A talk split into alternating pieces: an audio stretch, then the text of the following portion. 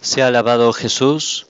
Hermanos, eh, hoy día estamos en el día sexto de nuestra preparación para la consagración total a Jesucristo por María y hoy acabamos la primera parte, la primera parte que es la introducción. Esta introducción eh, consta de seis días y el día de hoy ya estamos en el último día de la introducción.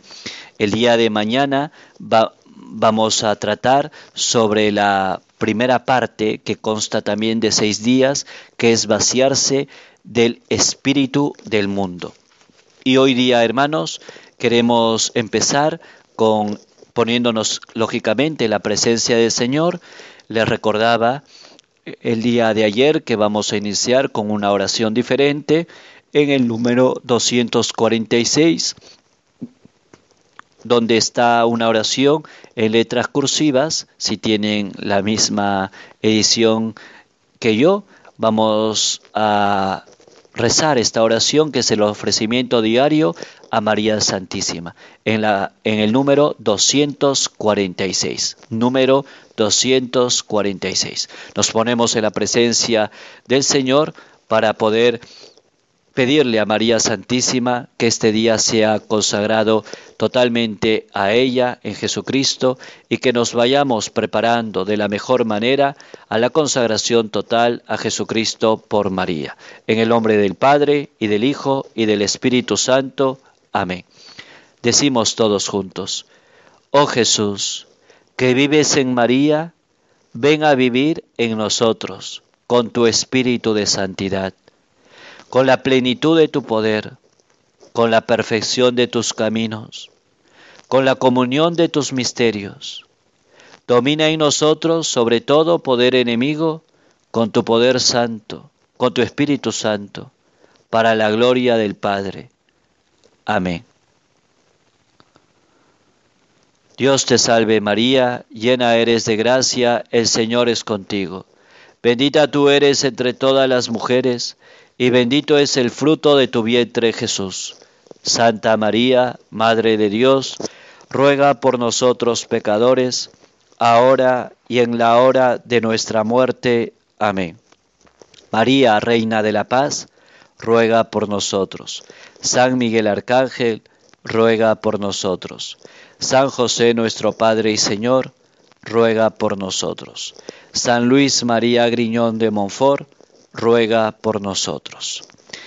En el nombre del Padre y del Hijo y del Espíritu Santo. Amén.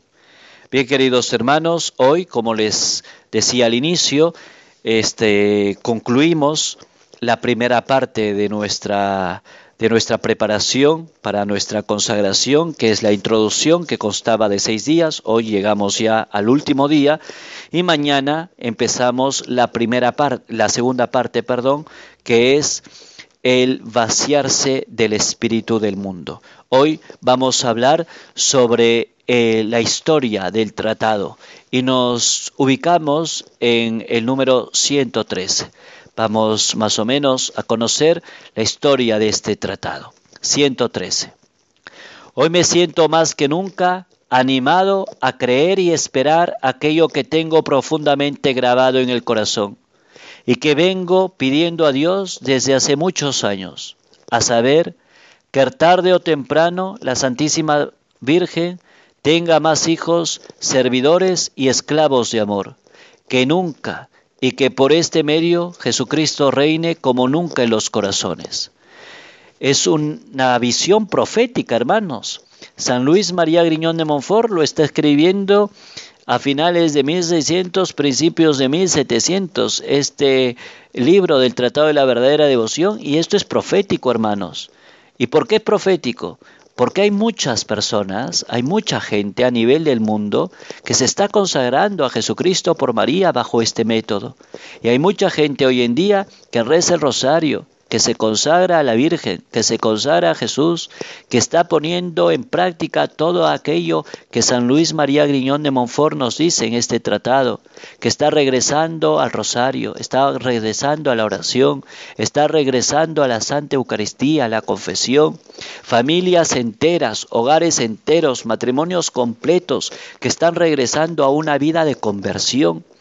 Y esto es profético porque dice eh, San Luis, él dice, ¿no? Tarde o temprano la Santísima Virgen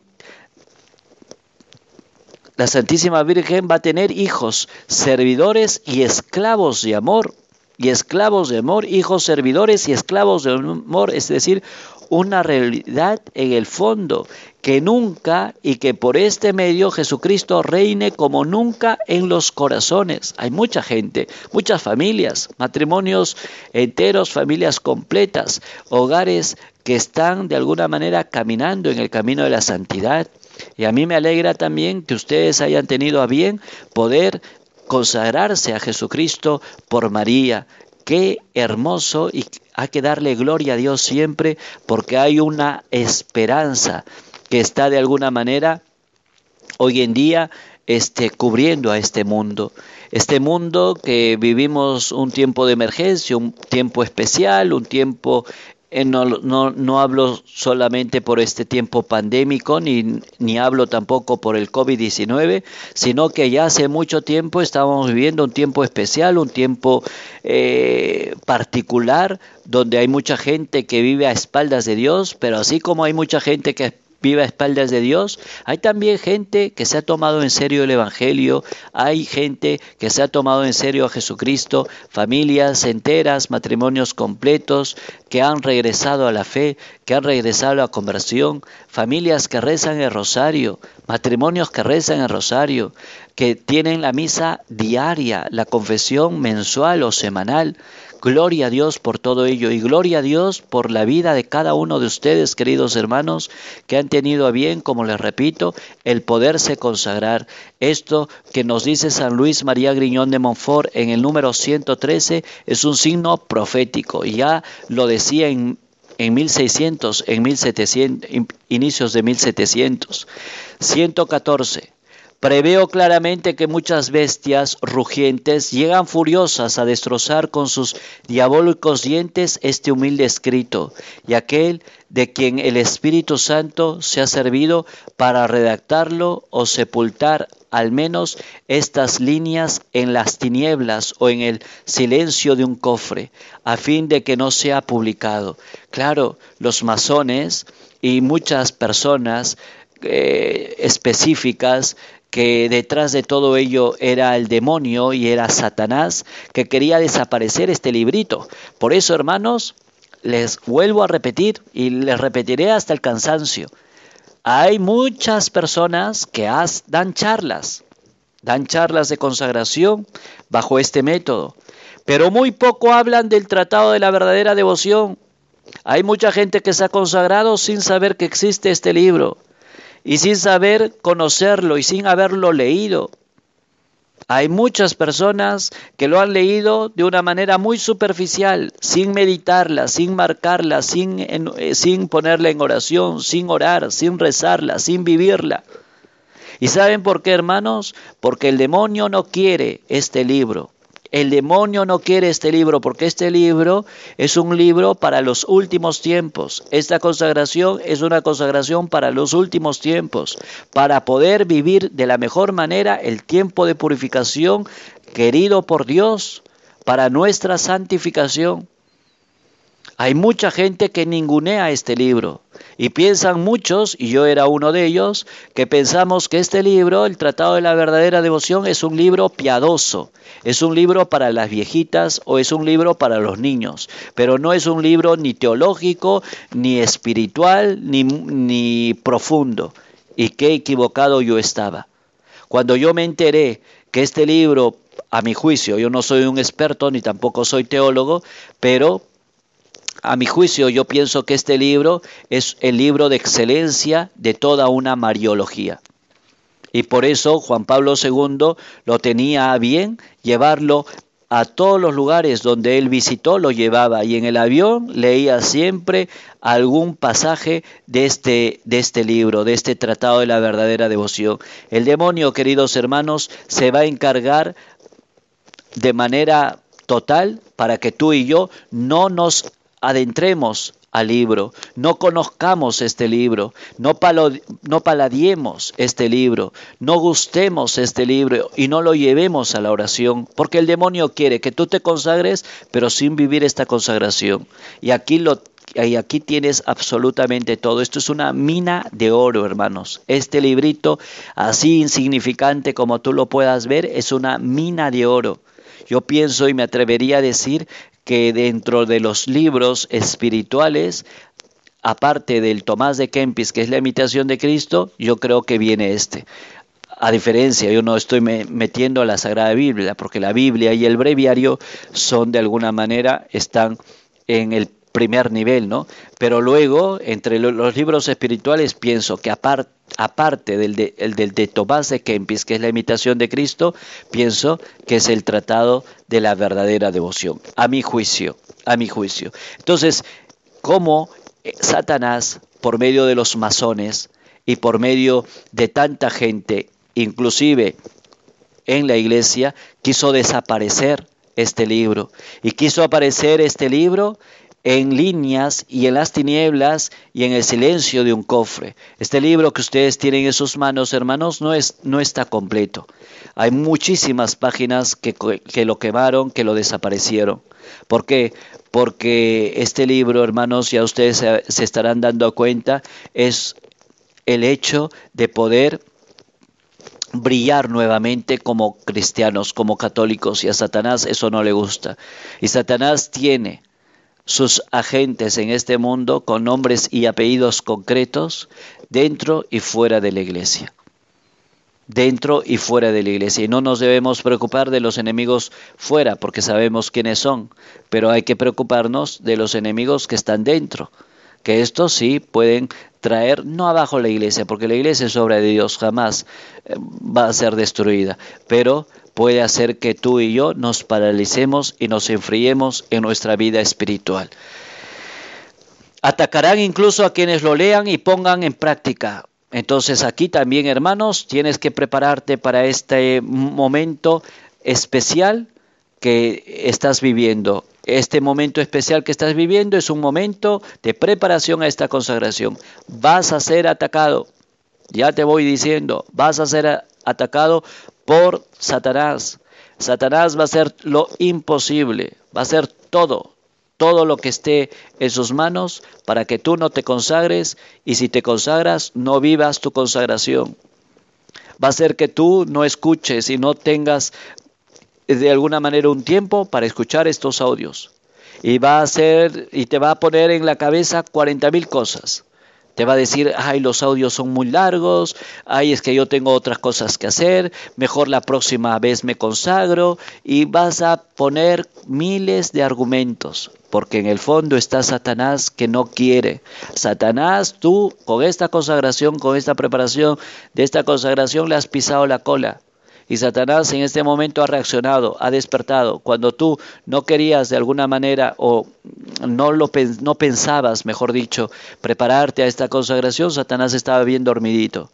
Pero cuando tú has querido prepararte a esta consagración, le has puesto luz roja a Satanás, le has pisado la cola y Satanás está furioso y va a hacer todo lo posible para traerte abajo a ti, a tu familia, a tu hogar, a tu matrimonio. Vas a ser atacado incluso a quienes lo lean y pongan en práctica. No solamente los que lo leen, sino los que lo ponen en práctica. Pero ¿qué importa? dice San Luis. Tanto mejor. Esta perspectiva me anima y hace esperar un gran éxito, es decir, la formación de un escuadrón de aguerridos y valientes soldados de Jesús y de María de uno y otro sexo, que combatirán al mundo, al demonio y a la naturaleza corrompida en los tiempos como nunca peligrosos que van a llegar. Otro signo profético. Por eso yo no me voy a cansar de, entre comillas, desanimarte. Porque si tú quieres consagrarte, llegar al 22 de agosto y consagrarte y vas a seguir siendo el mismo, no te consagres. Pero si tú te consagras, tienes que cambiar de vida, tienes que cambiar de mentalidad, tienes que cambiar de corazón, acercarte a Jesucristo y vivir según aquello que te has comprometido a vivir. ser esclavo de Jesús y de María. vivir de una manera radical tu bautismo. Morir a ti mismo, morir a tus egoísmos, morir a todo aquello que de alguna manera es distinto a lo que el mundo te está de alguna manera enseñando. Y si tú vives bien, mira, si tú vives bien tu consagración, pues entonces vas a combatir al mundo, al demonio y a la naturaleza corrompida en los tiempos como nunca peligrosos que van a llegar. Es un signo profético. Si ya estamos de alguna manera viendo cómo el mundo hoy, día se ha paralizado con este COVID-19, con esta pandemia, esto es el inicio, hermanos. Esto es el inicio.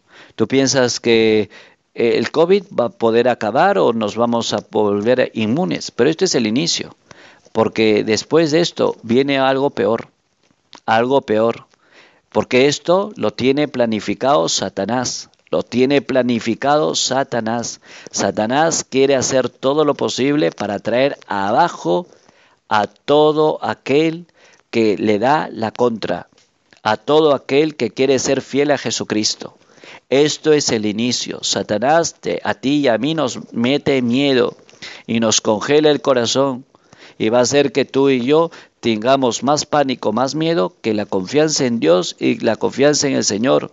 Vendrán cosas peores, pero estaremos nosotros consagrados, preparados, si es que hemos vivido de la mejor manera nuestra consagración por eso es importante, hermanos, que tú y yo vivamos de la mejor manera nuestra consagración. ¿Para qué? Para combatir al mundo, al demonio y a la naturaleza corrompida en los tiempos como nunca peligrosos que van a llegar.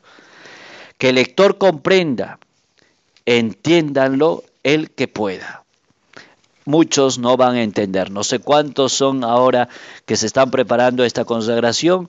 Yo creo que son muchos, pero eh, de alguna manera, este, ojalá que todos lleguen al 22, ¿no? Pero algo me dice que no, porque Satanás está ahí queriendo molestar, pero no estés tan pendiente de Satanás, sino estate tan más pendiente de Jesucristo, porque Jesucristo quiere que tú te consagres a Él por manos de María.